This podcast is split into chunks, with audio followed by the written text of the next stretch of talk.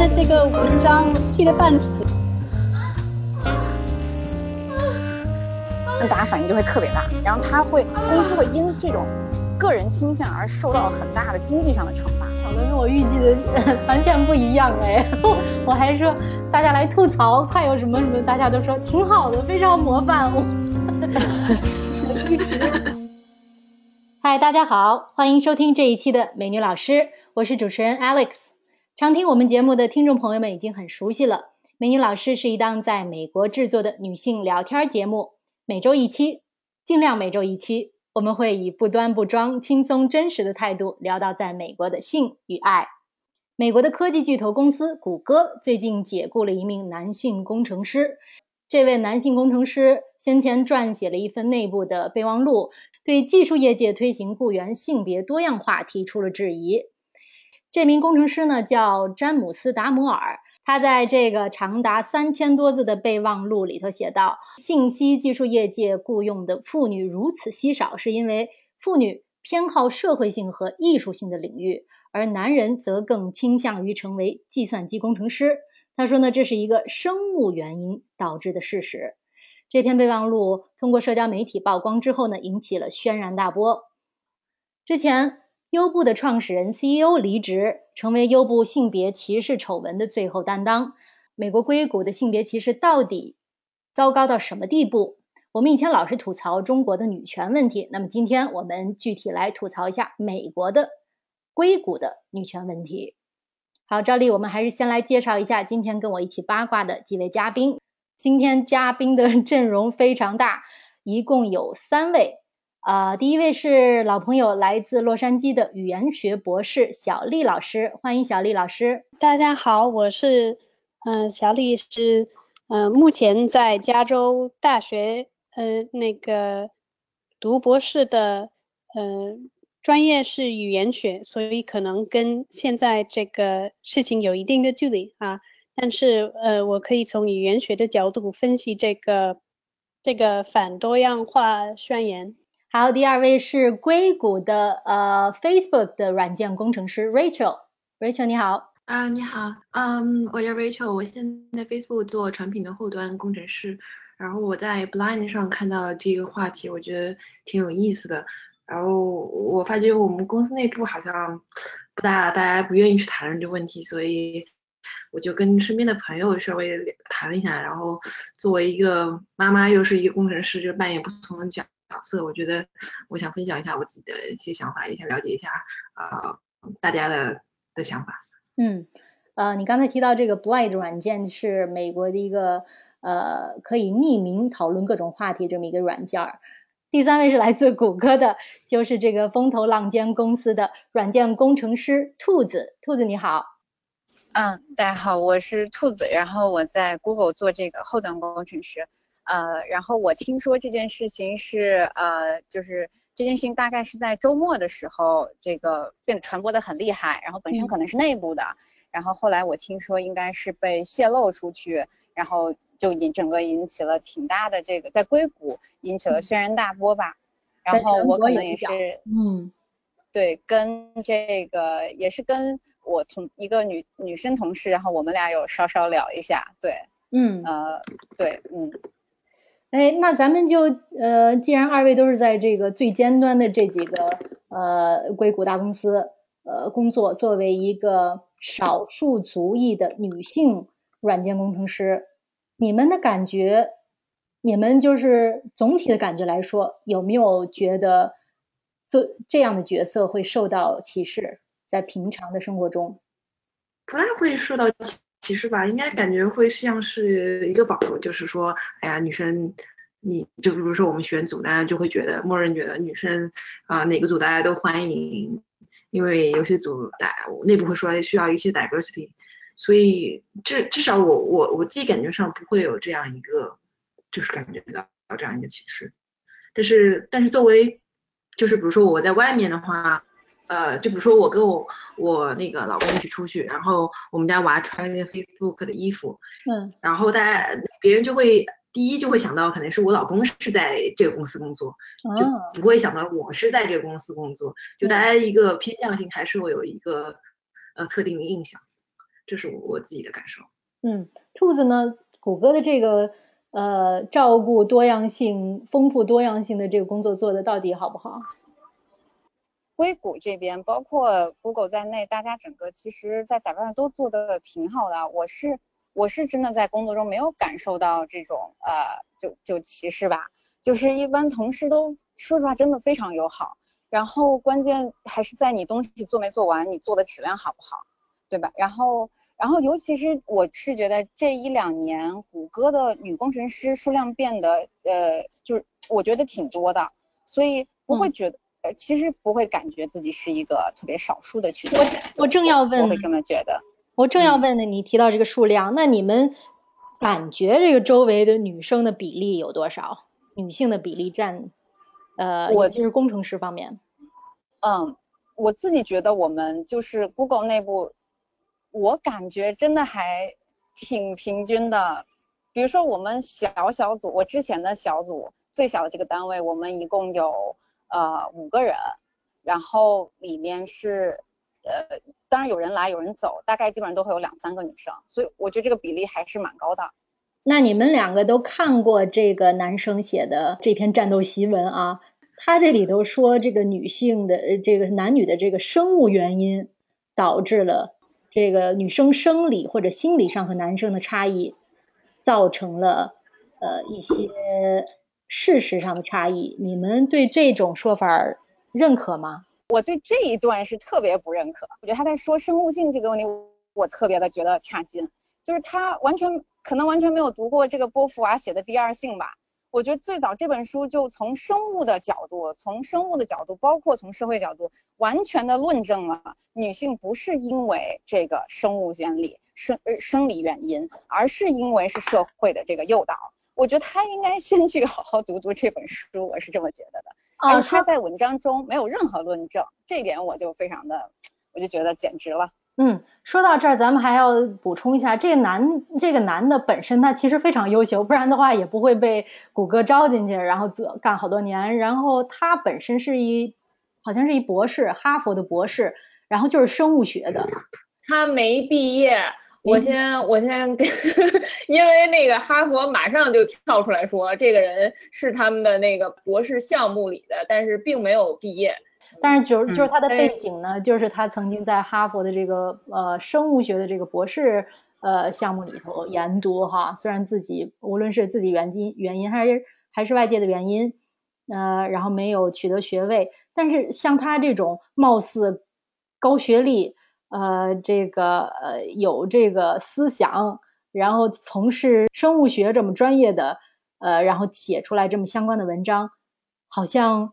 会不会很多人就觉得说应该有道理吧？哦，我想指出一点，他想说的那个数据都是 average 数据，就是你从大数据分析当中，男生和女生对平均有什么区别？但是如如果是对对公高科技公公司的那些。呃，应聘者他们已经不是在 average 那个范围内的，我觉得他们已经是符合了一些标准的，嗯，才能获得一些面试的机会，然后被录取，就不能作为一个总的一个 average 来最有代表性，这是我觉得比较质疑的地方。嗯，小丽刚才要补充什么？嗯，我有两件事情要说，第一个是跟这个平均这个数据的，或者说是。统计的数据有关，他提出的这些数据，首先我想说，就算男性，嗯，在某一些方面，呃，那个数据数据证明，呃，平均来讲，呃，这个会比较优秀，但是也不一定是因果关系，就是说可能是跟，呃，刚才是就。兔子刚才说的这个社会诱导才会导致女性在这些测试里，呃，就没有呃男性的呃这个结果要好。呃，其次，我觉得他写的就这十十页的文章，我读过读过这个两三遍吧，然后他的引用的文献我也都查过，他这些文献他。引用了三十四篇，但只有其中八篇是学术的文献，而且这些文献也不代表他们领域的主流的文献，所以我觉得，哇，嗯，它就是这个文献讲的有点，像很就是很有呃权威性的这种嗯、嗯这么一个东西，但并不是。嗯，就是它貌似权威，其实并并非真正权威，尤其是数据方面。嗯，但是这样的话呢，就让它的危险性更大了。我就我就看着这个文章，我气得半死，我只好找，就是它里面有多少错误，我要找嗯多少错误。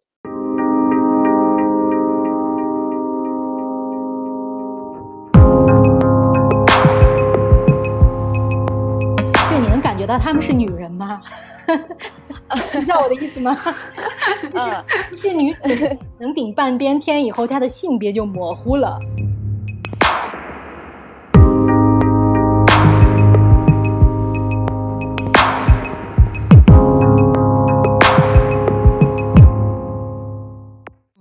Facebook 的这个高管，呃，森伯格他写的这个《向前一步》这书，他是一个啊、女权主义的这个领军人物，尤其是硅谷的。啊、他我记得他这个书里头第一个例子就提的提到，就是说他在参加一个非常非常高层的这个董事会的时候，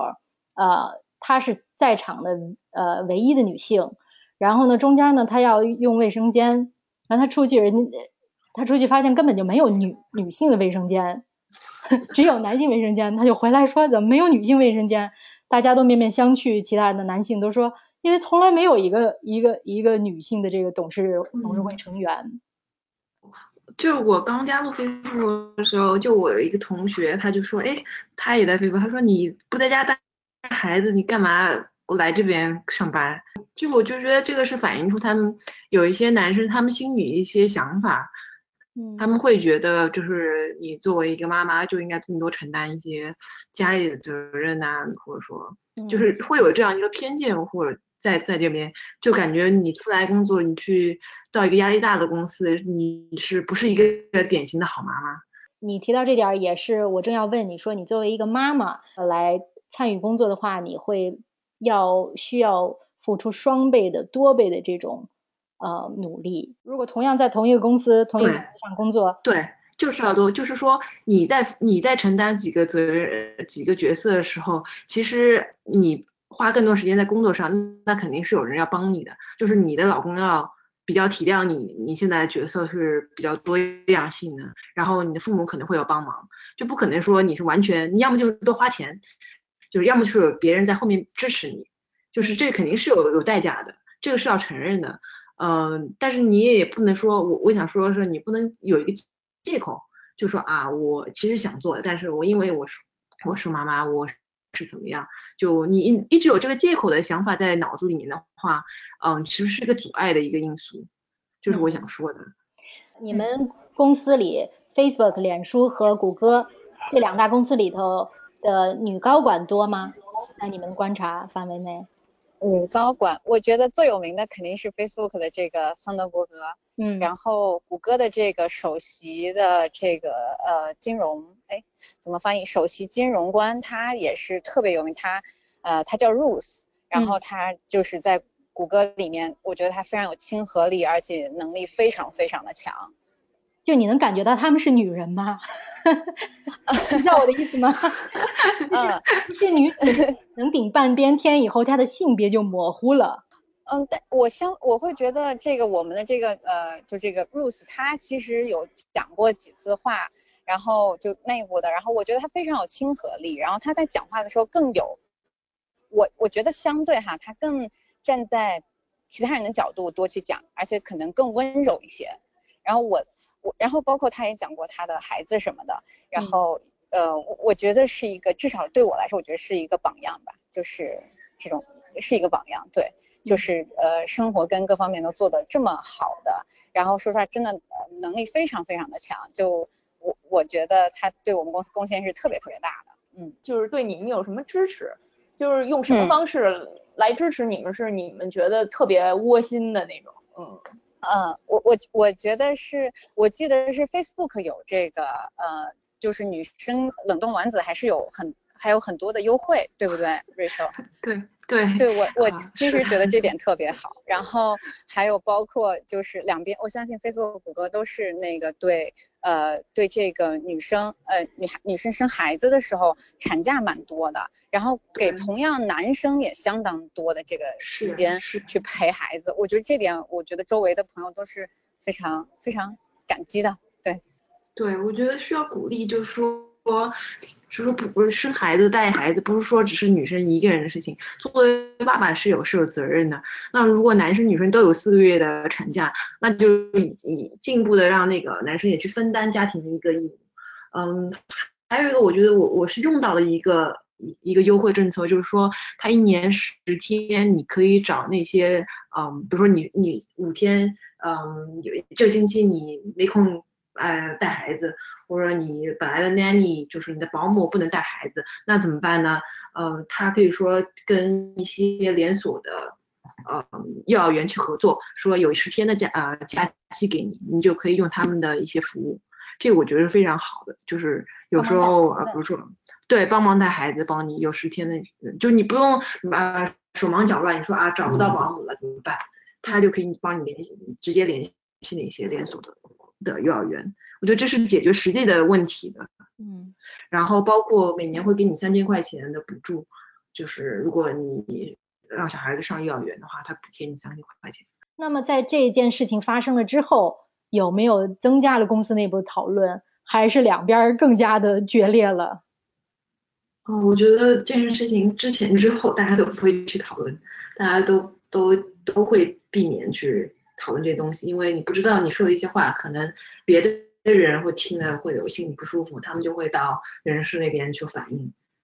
就所以会都会尽量避免，就是我觉得比较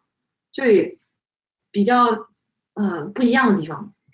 就不像这个中国，呃，虽然就是歧视女人，但是非常呃那个明白的、明目张胆的歧视。比如说啊，咱们这个那美女老师的这个呃，我我们这个节目呃有这个听众留言，有一期我记呃这个这听众的名字叫哈哈，然后后面一串这符号写着说，女人只能自欺欺人，社会咋发展，男人也是社会主导，越来越扯犊子。比如说这个，还有还有呢，另外我有个朋友在一个呃北京的一个协会里工作吧，然后和他同样年龄相当一起进去的这些，她是个女生，然后这些男生呢，领导们就是来培养的，就是当做后备的这个干部力量来培养的，但是这些女生就无论你的能力究竟比这男生高多少，你都是端茶倒水，不会走上这个培养。呃，这个路线上头的，你这种问题既然存在，然后大家又不敢，没有没有这个渠道来公开的讨论，嗯大家也主动的回避，这个问题最终怎么解决？我觉得像在谷歌这种地方，嗯，为什么大家不太会碰这个话题？可能其中一个因素就是谷歌的核心价值观，它这个企业文化本来就是认同多元化的重要性，然后。呃，比如说，嗯，最近这个男的写的这篇文章是质疑这种，嗯，就是谷歌企业文化的一种基本的一个东西，所以就没有讨论的，不是说讨不讨论，就是说，嗯，他他自己觉得这是一件可以质疑的，可以提出来说是一件不好的事情，但是谷歌，嗯，可能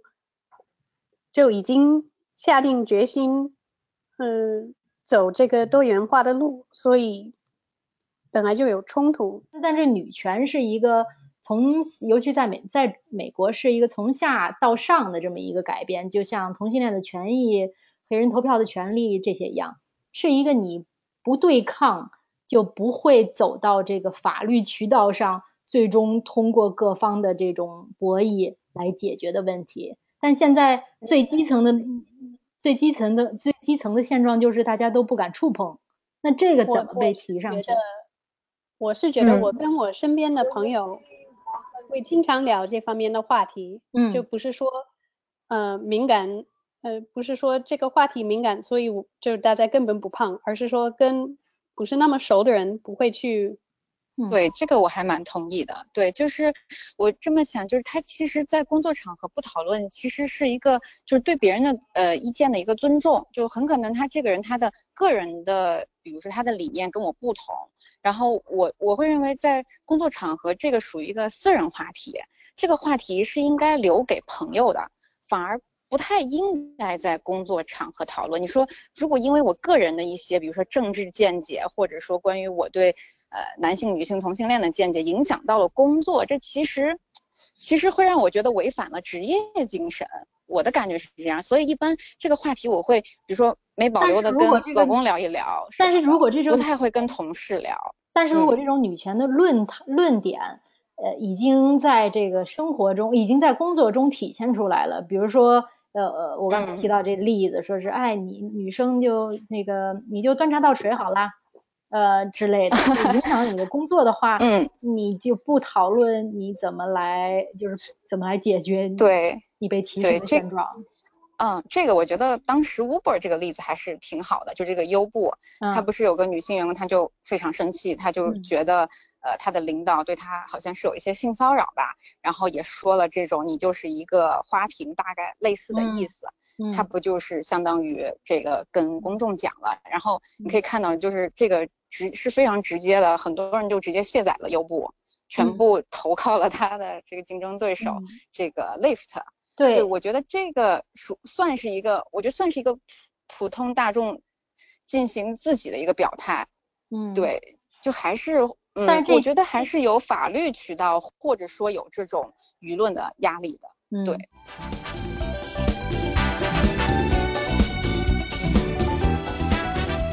关系不大，尤其是你说上学的时候，这个得 A 得 B，那老师根本不管你是谁。我可能比较极端。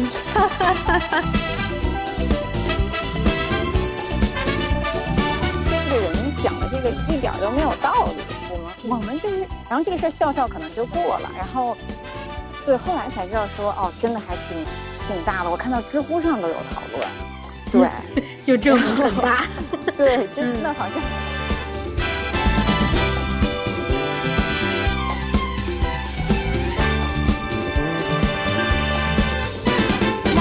还有一点想问他们，我觉得就是，嗯，是不是有人就是为了多样化，所以来特意降低标准，来呃雇佣并不符合标准的女性员工？因为你想想，如果你作为公司，你如果降低了标准，本质上影响的是你的业务。我不，我真的不觉得有公司会这么傻。而且说实话，Google，我相信 Google 跟 Facebook 的面试过程是非常严的，都是你完全不认识的人，就完全随机的人，然后他会来面你，然后面的结果全部都是分隔开的，就你根本不能讨论，然后你每个人提交自己的一个结果，因为我也面过别人，就是其实真的是呃随机性，就完全的随机性，我认为在很大很大很大程度上是完全避免了。几乎避免了这种，就是这个叫什么，呃，这个个人偏好的可能。所以你真的说最后，我认为还是很公平的。我周围有非常多非常强的这个女工程师，就我真的是觉得，呃，就我相信，就周围的同事也都是相当认可的，就能力非常非常的强。我是感觉这个人他可能他是不是见的有点少，我也不知道，对。呃，我我想说一下我老公的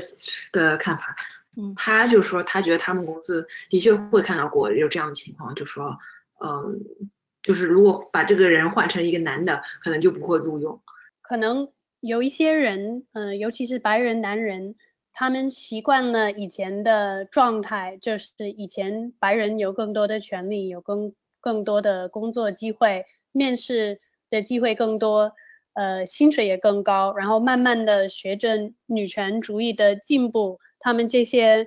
嗯，这些优势就不如以前了。也不是说现在对他们不公平了，只是他们，嗯，感觉到跟以前有差别，然后他们就感觉到不满。这个其实是是一件可以理解的事情，但这并不代表现在女性是有呃不公平的，嗯。就是不公平的给他们他们不应该有的机会。大西洋月刊这个刊物，呃，上头有数据显示啊，呃，说是这个女性在科技这个从业数量上不仅远低于男性，而且他们离开科技行业的比率两倍于男性。呃，那个桑德伯格的书里头也写了，这个女性为什么或者突破玻璃天花板的女性少之又少。嗯，我想补充一点，就是关于这个话题，就是呃，那个写书写那个 memo 的男的，他比较关注说一些，比如说面试机会可能女的更多，嗯，但是他可能没有关注到更多的一个层面是说，即使有很多有一部分女生就是如果进入科技行业，但是她她们如果上升渠道上升那个通道没有被打开，那对他们来说，他们也觉得自己是啊。只能做一些比较低级的，或者说没有那么大嗯责任的一些活，对他们来说，他们会觉得会有点绝望。就是我们需要鼓励女生在职职场上是有一些上升通道的。就是如果你看到啊，你的高呃比较高层的老板当中团队当中没有一个女的，你就会觉得啊，我可能在这个行业再多待下去也不会有很大的出路。所以这是一个需要关注的地方。根据一些调查总结，发现谷歌呃首次统计显示女性只占技术员工的百分之十七，呃呃 Twitter 里头占百分之十，脸书百分之十五，苹果百分之二十。但是呢，还有一数据啊，女性在所有计算机科学专业中的总数目前也仅占百分之十八，看来还是旗鼓相当的。这数据比百分比占起来是不是？看算起来还是挺有道理的。呃，我这个我可以看，我其实以前是在这个 UCLA 读这个呃本科是读材料学的，然后后来觉得计算机真的非常有意思，然后我研究生转了计算机。我们当时同就是一起上学，因为有很说实话很多课真的特别难，然后通常有时候是自己做项目，或者是两三个人一起做项目。然后我就记得我们有一堂课是很基础的，叫做这个操作系统课。这堂课简直就是特别的难。然后我们所有人最后不管男生女生哈，就包括美国人各种人，大家最后基本上都是 B 跟什么 A 减，就真的太难了。然后但是有一个女生，而且是一个中国女生哈，她就是 A 加，她真的是能力很强。就是我们真的你不要说男生女，就大家都非常的佩服。嗯，然后包括我想说，咱们这个 AI 界的这个，就是这个特别厉害，这个李飞飞教授，他不是斯坦福的这个呃 A，就是不好意思，智能呃人工智能方面特别有名的一个专家，她也是一个女生，她甚至之前是这个都不是计算机专业的，好像我记得啊，挺不相关的一个背景，然后她后来她很感兴趣，然后就自己去做这个，然后成了整个这个。呃，人工智能界的一个就是真的是领领军人物吧，就我是我是真的感觉到，的确很很多男生都非常的厉害，就这个比例还是蛮大的，但的确是真的，你要说这个优秀不优秀，我觉得无论上呃基本上上学的时候感觉就是还是看个人。嗯，我自己有个小感触，就觉得这个榜样的力量真的是无穷的。你像桑德伯格写出来这书的时候。是吧？好像觉得说女权主义怎么怎么着，然后硅谷现在就爆发出来这个因为女权主义发生的这些层层层出不穷的问题，嗯，然后比如说有一个你刚才提到的这种呃在业界的被认可的这个女性的领军领军人物，让大家就看到一个榜样，说哦，那她能这样，我也能，或者是你刚才提到谁刚才提到说是有一个小组里头，要全都是男的。那你要作为一个女唯一女性，你会有点说，那可能那是为什么这个高层领导都是男的？呃，如果有一女的，你可能觉得说，哦，那女的还是被认可的，还是可以有这个上升渠道的。是跟他们说，你们是女生，你你就别学理了，或者是有没有这种情况？还是因为家里有真的有人鼓励他们，就是觉得女生什么都可以做，想学什么都可以。啊，我自己感觉。就是中国这一代还是不大一样，就是我们基本上都是独生子女，那就是作为一个男生和女生，这个家庭是把所有资源都放在这个小孩身上了。不管是男生女生。那如果一个有个男生一个女生，家里有两个孩子，可能资源会有不平均。但是在我们这代成长过程中，就是女孩是被当成男孩一样养，就是把家里所有资源都给他。所以从小过程中，我其实也不是不是很，就是能感受到这个区别对待，直到就说要可能面临就是呃要找工作啦或者这样，就会听说长辈就会说，哎呀，其实嘛你知道吗？很多公司如果是女的，她就不会要你。这到这个时候我才知道啊，原来社会上的。一些想法跟我们在学校里面受到的一些教育是不大一样的。讲，我还是觉得这个呃榜样的力量特别大，真的特别大。就是，比如说，包括像我呃有时候哈，我爸爸也会说，哎呀，这个计算机是不是太辛苦啦？你要一直去更新你的这个知识，对吧？因为它变化很快。我爸爸之前就很，其实挺不希望我学计算机的。可是，呃。可是怎么说呢？就是我觉得，如果女生自己不会给自己设这个线，你会觉得啊，这个好有意思，这个就跟我平时学别的都很都一样有意思。那那我就会就是就会学的还蛮认真的。对我觉得从中还得到了不少乐趣。嗯，我可能比较极端，哈哈哈哈我觉得就是说政府和企业都应该呃采取比较。直接的措施来给女性更多的机会，嗯，而且我觉得从小学、初中、高中开始也应该有，嗯，更多的去鼓励女性，嗯，女学生去学这些，就因为之前，嗯，很多包括我自己，我也是上高中的时候数学比较好，就是上到就是高中。能上的数学课都上了，然后都是 A 加，然后也考 AP 的时候也考的，考的就是最最高的那种级别，嗯，但是就从来没有人跟我说有没有考虑啊这个，嗯，学计算机啊，或者继续学数学，就大家觉得你数学成绩好，那不错，会帮你，嗯，这个申请大学，然后你自己，嗯，就文科吧。我就觉得你稍微鼓励一下女学生，可能以后嗯也会改变现在这个状况。就当然是要就是这种女权也是要从自己做起。我也不是说不应该嗯就是为自己的选择负责任，但是我觉得也可以有更多更具体的措施。嗯，我觉得政府。可以更积极的去保障女性的工资跟男性的是一样的，就是说，如果是同样的工作，然后在公司待的时间，嗯，一样长，然后表现也差不多，那就理所当然的应该有一样的工资吧。但是在很多公司还并不是这样，所以我觉得女女性要是知道她们努力的工作，嗯。努力的，嗯，这个提高自己，嗯，会有平等的对待，他们会更有动力吧。还有一个就是说，让女生知道学计算机或者学呃那些理工科是一件非常酷的、非常时尚的，就是是一个嗯你值得骄傲的事情。而不是人家说说，不然的话，人家就会觉得啊，我就是一个呃码农，因为大家对码农印象就是这样一个，就是瘦瘦小小的男生，然后整天待在那边的，他会觉那女生会觉得做这样的一个职业不是很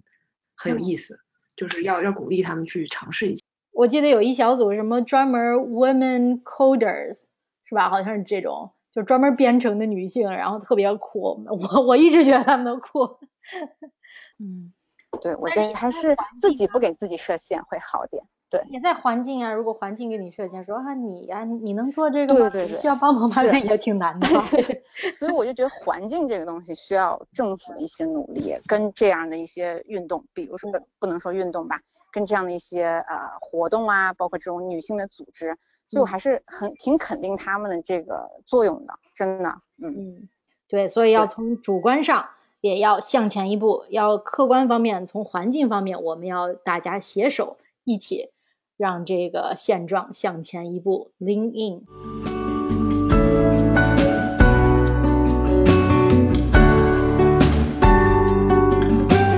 大家不要走开，待会儿回来我们会教给大家一个 sexy English 性感英语。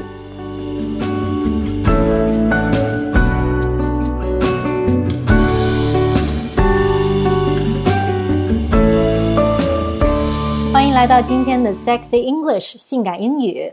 今天我们要教给大家的是一个合成词儿，还比较复杂。等我慢慢的给您分解一下。啊，我们都知道 man 是男人的意思，explain 是解释的意思。那么合在一起，mansplain，m a n s p l a i n，mansplain，表面上看是男人做出解释的意思，但是深层的含义呢是直男癌以自己的价值观对大家进行说教的这么一层意思。那么现在我们把 man 换成 lady 女士。就又合成了一个新词儿，叫 lady explain。lady explain，L A D Y S P L A I N，女士解释。这词儿呢，就是对直男癌说教的直接嘲讽。好，所以两个词儿，mansplain，lady explain。如果您想学习更多的 sex English，请关注我们的微信公众号“美女老师 FM”。我们还会在上面不定期的更新一些其他的英语知识点和小散文。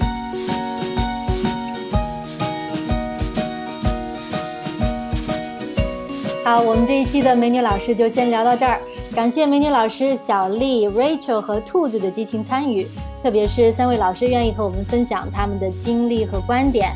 呃，另外还要特别感谢索西西老师的激情幕后制作。呃。二位要不要跟大家告个别？因为兔子已经呃乘着飞机绝尘而去了。小丽和 Rachel 跟大家道个别，拜拜，拜拜，呵，拜拜。哦，sorry，还打断一句，你说再来一遍。拜拜大家。啊，拜拜大家。OK，别忘了收藏我们的频道。给我们留言评论或者打个赏，也欢迎您关注我们的公众号“美女老师 FM”。我是 Alex，祝您身心愉快，我们下次再见。